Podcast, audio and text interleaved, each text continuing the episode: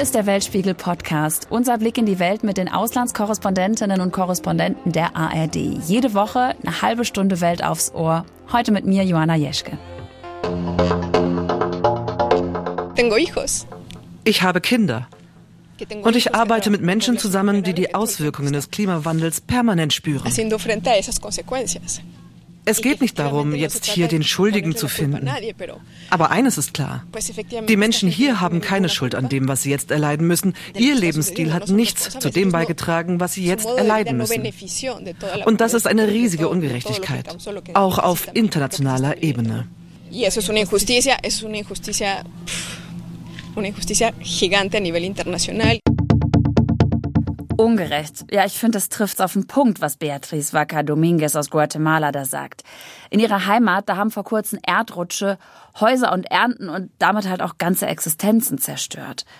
Und Guatemala ist nur ein Beispiel. In Pakistan, da stand in diesem Jahr ein Drittel des Landes unter Wasser. In vielen Teilen Afrikas ist es dagegen viel zu trocken. Die Menschen leiden Hunger. Und diese traurige Liste, die könnte ich jetzt noch weiter fortführen. Denn all das sind direkte Auswirkungen des Klimawandels.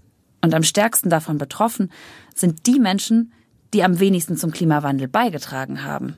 Nein, gerecht ist das wirklich nicht. Aber wer zahlt denn jetzt für die Schäden, die der Klimawandel hinterlässt?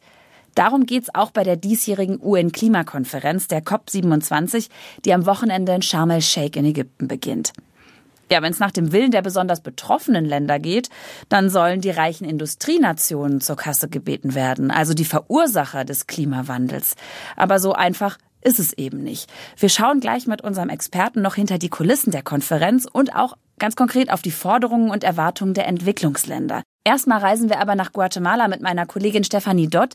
Sie hat sich da eine Möglichkeit angeschaut, wie den Menschen nach so einem Klimaereignis ganz konkret geholfen werden kann. Hi Stefanie. Ja, guten Morgen.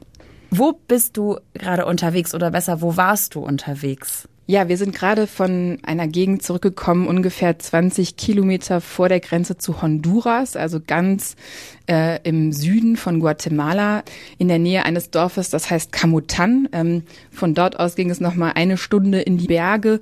Es ist ein ohnehin unheimlich armes Land. In Guatemala leben etwa zwei Drittel der Menschen unterhalb der Armutsgrenze. Und dieses Gebiet, in dem wir unterwegs waren, ist nochmal wirklich, ähm, ja, da leben die Ärmsten der Ärmsten. Ähm, Hunger ist dort ein Thema. Und äh, die sind jetzt unter anderem auch durch den letzten Hurricane stark von, von Zerstörung betroffen. Kannst du es vielleicht mal beschreiben? Wie sieht's denn da aus, wo du unterwegs warst? Also ich erzähle euch mal von der Anfahrt in das Bergdorf, äh, in dem wir dann unterwegs waren. Da fährt man Feldwege hoch durch wirklich äh, spitze grüne Berge. Im Moment ist es ungewöhnlich grün, obwohl es eigentlich eine sehr trockene Gegend ist, weil vor 14 Tagen hier ein Hurricane durchgefegt ist und sehr, sehr viel Wasser hinterlassen hat. Das bedeutet aber auch, die Wege sind unheimlich schwer befahrbar. Es gibt sehr, sehr viel Geröll auf den Straßen, ähm, Erdrutsche rechts und links. Ähm, also eine Anfahrt, die wir alleine gar nicht hätten sicher machen können. Das Welternährungsprogramm hat uns da mitgenommen in ihren Autos, auch mit natürlich Leuten, die sich da lokal auskennen. Für uns war das so ein sicherer Weg, dorthin zu kommen. Für die Menschen vor Ort gibt es diese Möglichkeit nicht. Die Menschen bewegen sich aus diesem Bergdorf mit Pickups, also auf Pickup hinten drauf. Da sind dann zwischen 15 und manchmal 20, 30 Leuten stehen hinten drauf auf einem Pickup und halten sich dort fest. Am Straßenrand sieht man auch diejenigen, die sich noch nicht mal diesen Transport leisten können, die da wirklich mit kleinen Babys auf dem Arm eine Stunde in den Berg hoch und wieder runterlaufen.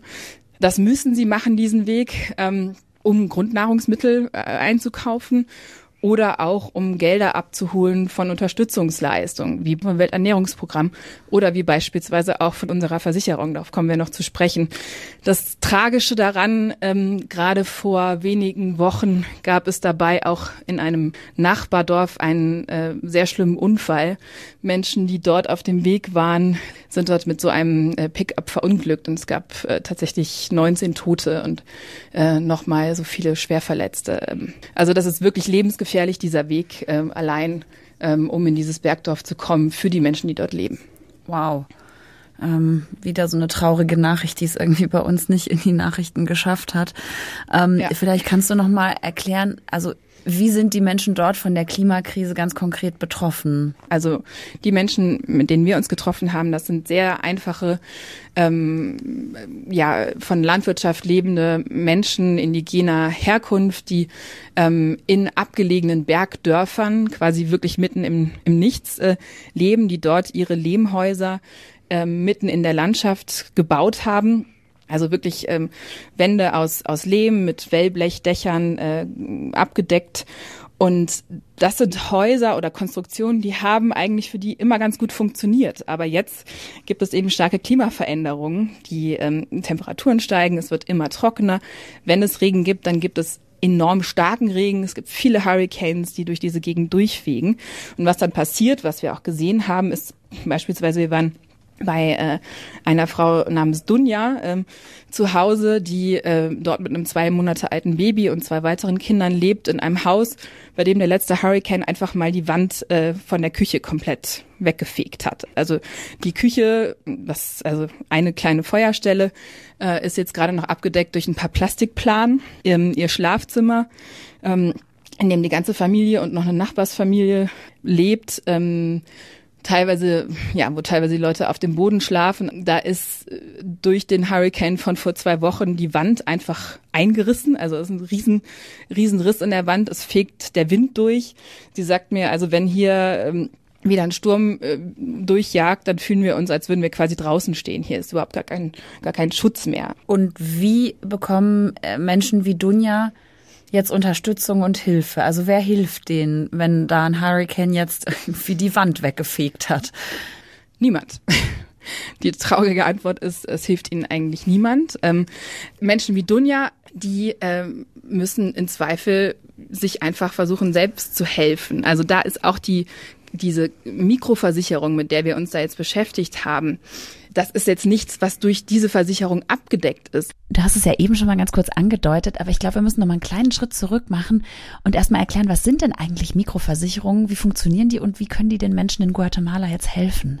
Die Mikroversicherungen, mit denen wir uns befasst haben, die versuchen quasi in einem ersten Schritt Unterstützungsleistungen zu geben. Also beispielsweise, wir haben uns hier mit einer Gruppe von Frauen getroffen, die Frauen und, und ihre Familien pachten dort Felder, die leben von Mais- und Bohnenernte im Normalfall. Und vor zwei Wochen sagte mir zum Beispiel Delfina, mit der ich gesprochen habe, dass da Folgendes passiert ist.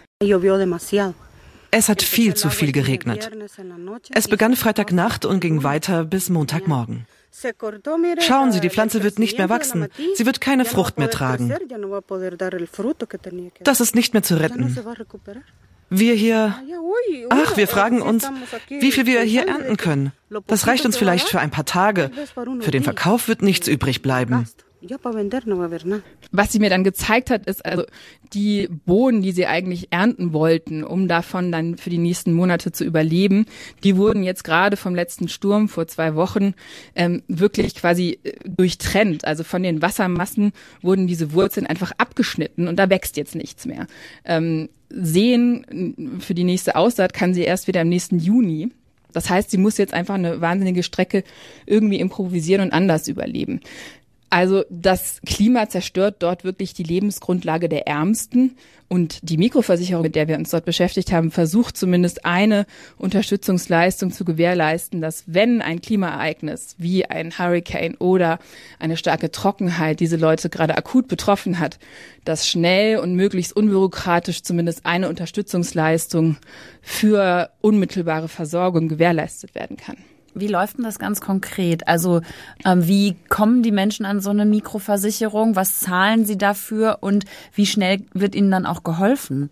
Also ganz konkret beispielsweise äh, Delfina schließt ähm, über das Welternährungsprogramm die dort mit lokalen Versicherungen äh, zusammenarbeiten, einen äh, Vertrag und es gilt damit als Versicherte.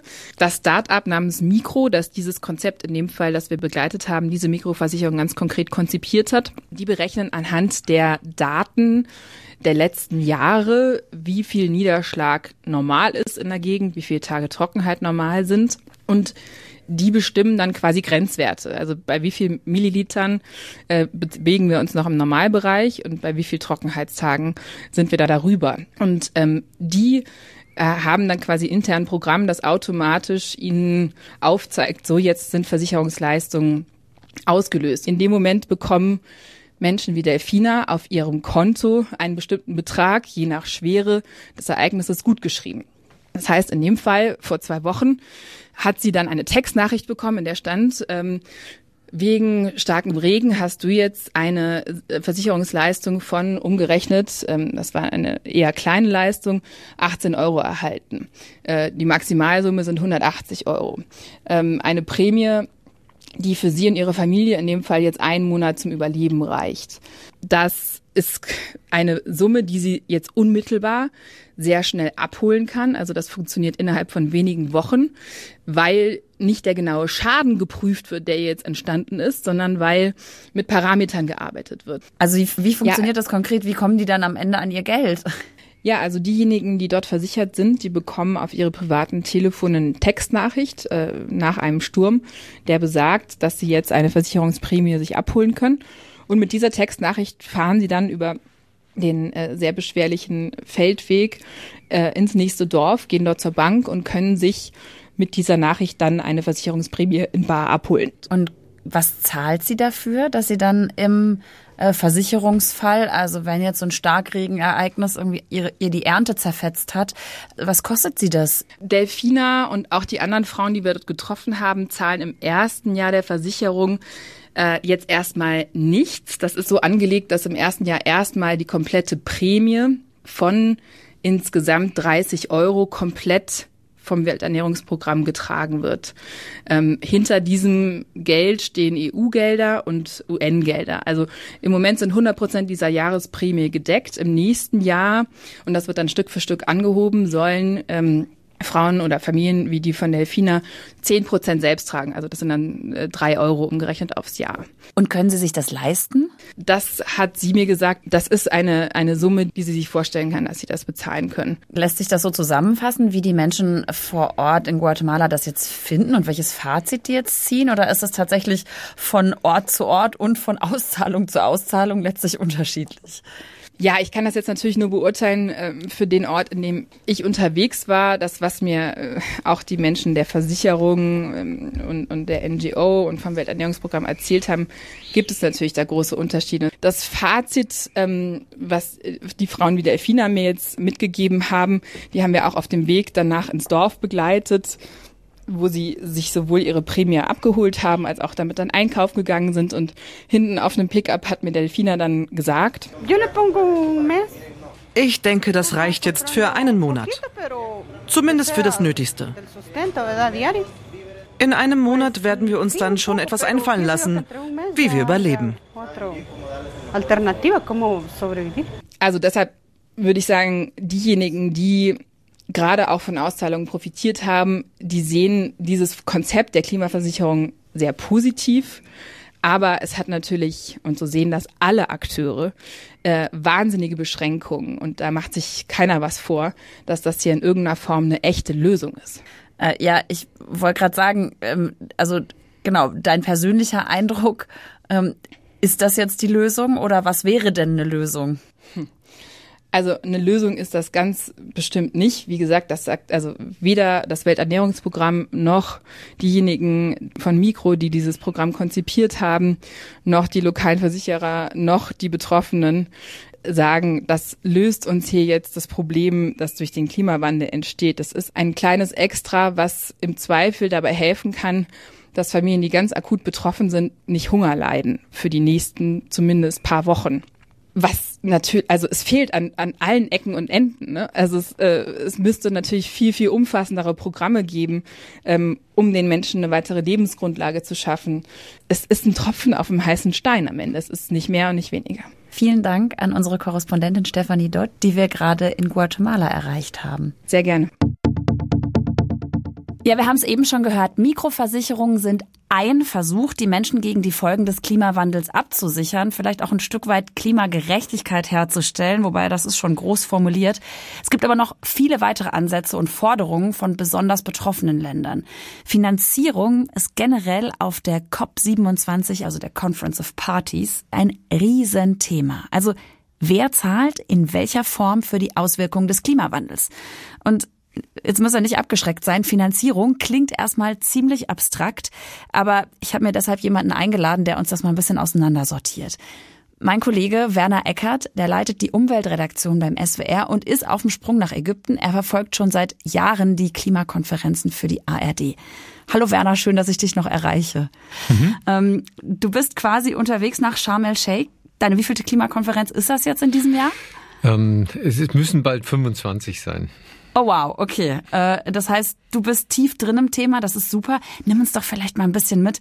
Wie läuft das da ab? Wer verhandelt da mit wem und was passiert da ganz konkret? Also die äh, Veranstaltung selbst ist eine, ein, ein Riesending, ein ähm, gleichzeitig äh, eine Konferenz mit Verhandlungen, äh, eine Ausstellung, Messe von besten Ideen zum Klimaschutz, manchmal auch Produkten zum Klimaschutz und ein Wissenschaftskongress, wo es um Hintergründe und Lösungsmöglichkeiten geht. Und das alles findet parallel statt in vielen Hallen. Das sind oft ein großes Tagungszentrum plus jede Menge Messehallen, die drumherum aufgebaut werden, extra für diese Konferenz, zu der ja zwischen 20 und 40.000 Leute äh, am Ende gekommen sind.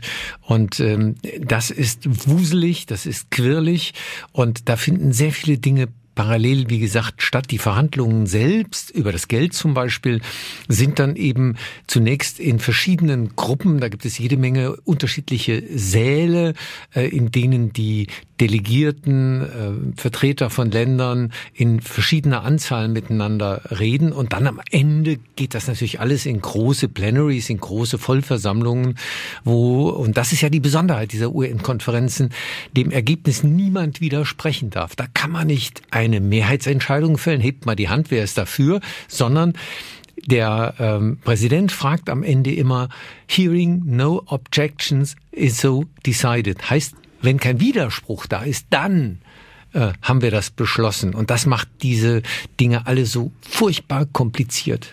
Ich wollte gerade sagen, es ist wahrscheinlich äh, so ein bisschen auch die Quadratur des Kreises. Da sitzen ja so viele Leute am Tisch.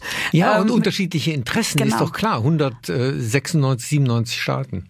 Und ähm, genau, wie einfach ist es denn da jetzt gerade beim Thema Finanzierung? Wie hm. kriegt man denn da überhaupt eine Art Konsens?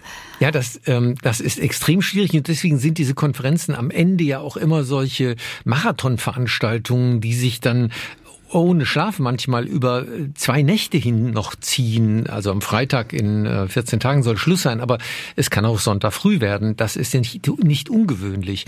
Das liegt eben genau daran. Man braucht ein am Ende ein, ein Bündel, ein Kompromissbündel, wo jeder sich wenigstens ein bisschen mit zufrieden zeigen kann. Und äh, da wird natürlich äh, gerungen um jede Formulierung und um jede äh, ähm, Idee und um jeden Satz. Das ist wirklich Arbeit am Text dann am Ende auch.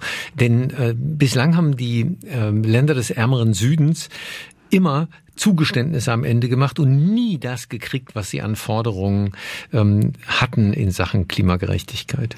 Wir gucken gleich nochmal auf das, was, was die äh, Länder des ärmeren Südens, wie du sie gerade genannt hast, äh, genau fordern. Also aber erstmal dieses Thema Finanzierung in mhm. Anführungszeichen, mhm. das Umschichten von Geldern, das ist ja ein ganz fetter Punkt auf der Agenda. Warum ist das so? Weil äh, dieses Thema, äh, das Klimaschützen weltweit, im Grunde eine riesige Umverteilungsmaschine Maschine auch für Geld ist. Es ist äh, der größte Umbau der Weltwirtschaft, ähm, den man je geplant hat, zumindestens.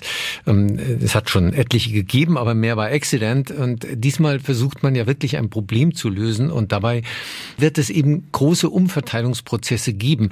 Die Länder des Nordens, die Industriestaaten, haben eine Menge Dreck gemacht in der Atmosphäre. Und deren Aufgabe ist vor allen Dingen mal, ihren CO2-Ausstoß runterzufahren und ähm, den Ländern des Südens dabei zu helfen, dass die diesen dreckigen Weg der Entwicklung nicht gehen.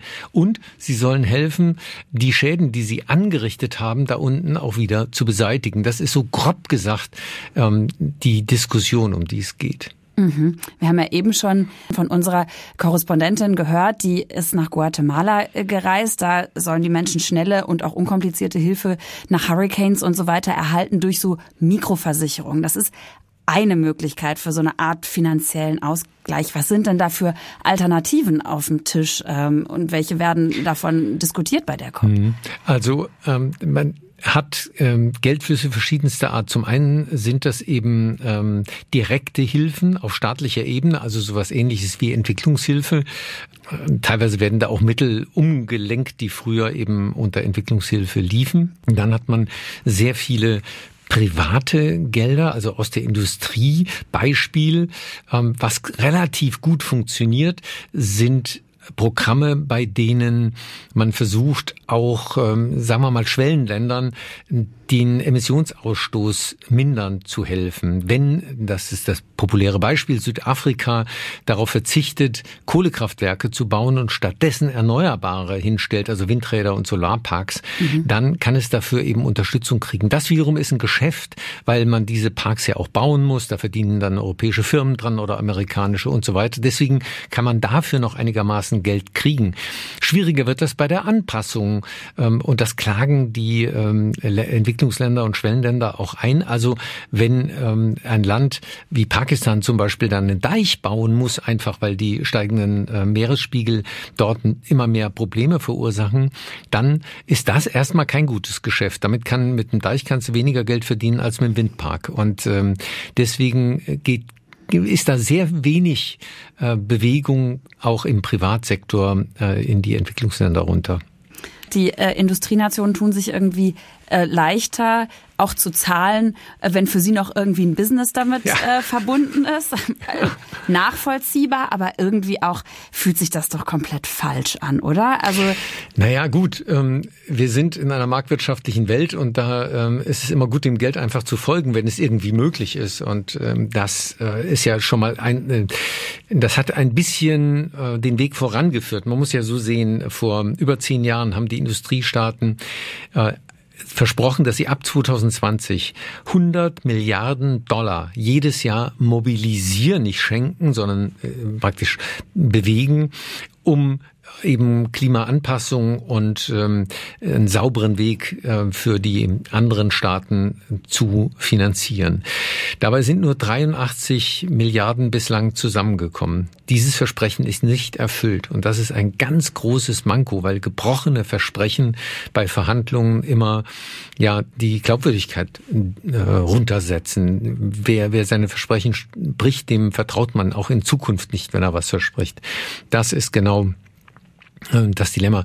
Diese 83 Milliarden sind aber eben im Wesentlichen mit Business Cases hinterlegt.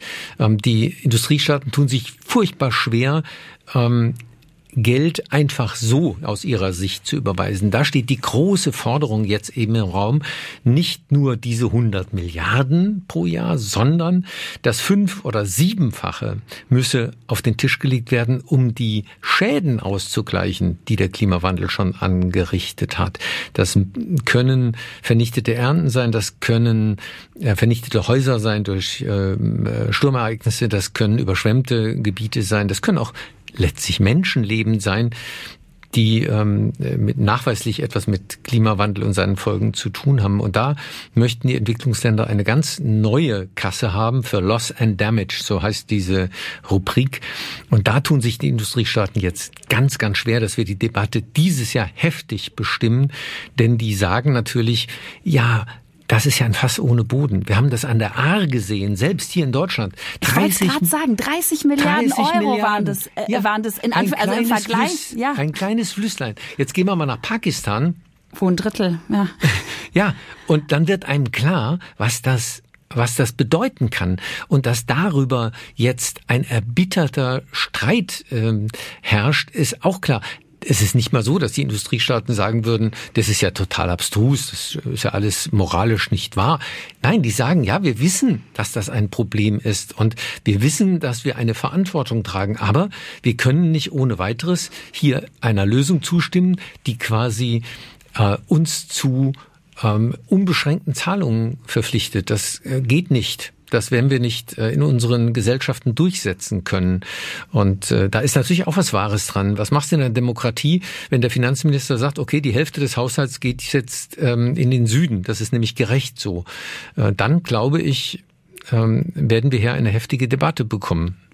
Ja, also ich habe das Gefühl, okay, wir äh, die Industrienationen erkennen ihre Verantwortung an, sind aber nur bedingt bereit, dafür was zu tun. Ja, deswegen hat, man, deswegen hat man solche äh, äh, Mikrokreditlösungen oder Versicherungslösungen. Deutschland arbeitet ganz intensiv an äh, Versicherungen, ähm, die äh, es den Staaten möglich machen sollen, zum Beispiel eine Ernte eben zu versichern gegen solche Schäden für kleines Geld. Ähm, die Staaten sagen, ja, das ist ja auch ein interessantes Konzept. Erst macht ihr den Dreck, der uns die Probleme verursacht und dann zwingt ihr uns auch noch dazu, in eure Versicherungen einzuzahlen. Äh, ja. Kann man auch irgendwo verstehen, aber man braucht halt eine pragmatische Lösung für dieses Problem, eine, die für alle tragbar ist. Und ähm, das äh, wird nicht in diesem Jahr geklärt und gelöst werden. Die Frage ist, kriegt man da ein bisschen mehr Fuß in die Tür?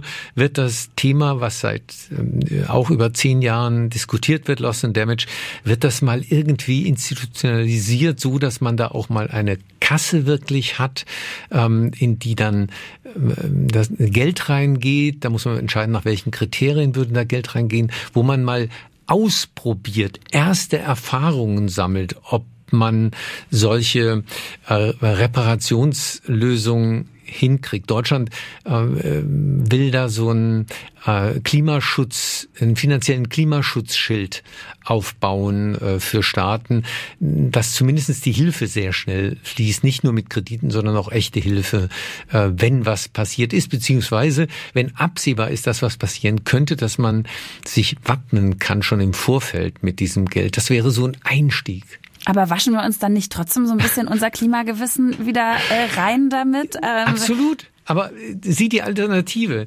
Ähm, was, was ist die richtige Lösung? Äh, einen leichten Einstieg kriegen und mal versuchen, wie man da weiterkommen kann? Oder äh, sagen, ähm, ja, ist alles okay. Gerecht wäre es, wenn der reiche Norden jetzt einfach zahlt. Dann reden wir über sehr, sehr große Summen, die da aufgebracht werden müssen. Und dann kommt das nächste. Natürlich bestehen auch viele Staaten darauf, dass nicht der Norden entscheidet, wo das Geld hingeht, sondern sie wollen selbst entscheiden, wo das Geld hingeht. Mhm. Das ist zwar auf der einen Seite verständlich, aber wenn man weiß, wie viele korrupte und äh, ja fast verlorene Staaten es auf dieser Welt gibt, mhm. dann ist auch die Langzähnigkeit der Industriestaaten irgendwie nachvollziehbar. Die sagen ja also mal eben an die äh, Eliten irgendwelcher ähm, Länder äh, Geld abgeben äh, in Milliardenhöhe, das wollen wir dann auch nicht haben. Da wollen wir zumindest noch einen Finger drauf haben, dass es dann auch wenigstens dem Zweck zugutekommt, für den es gedacht ist.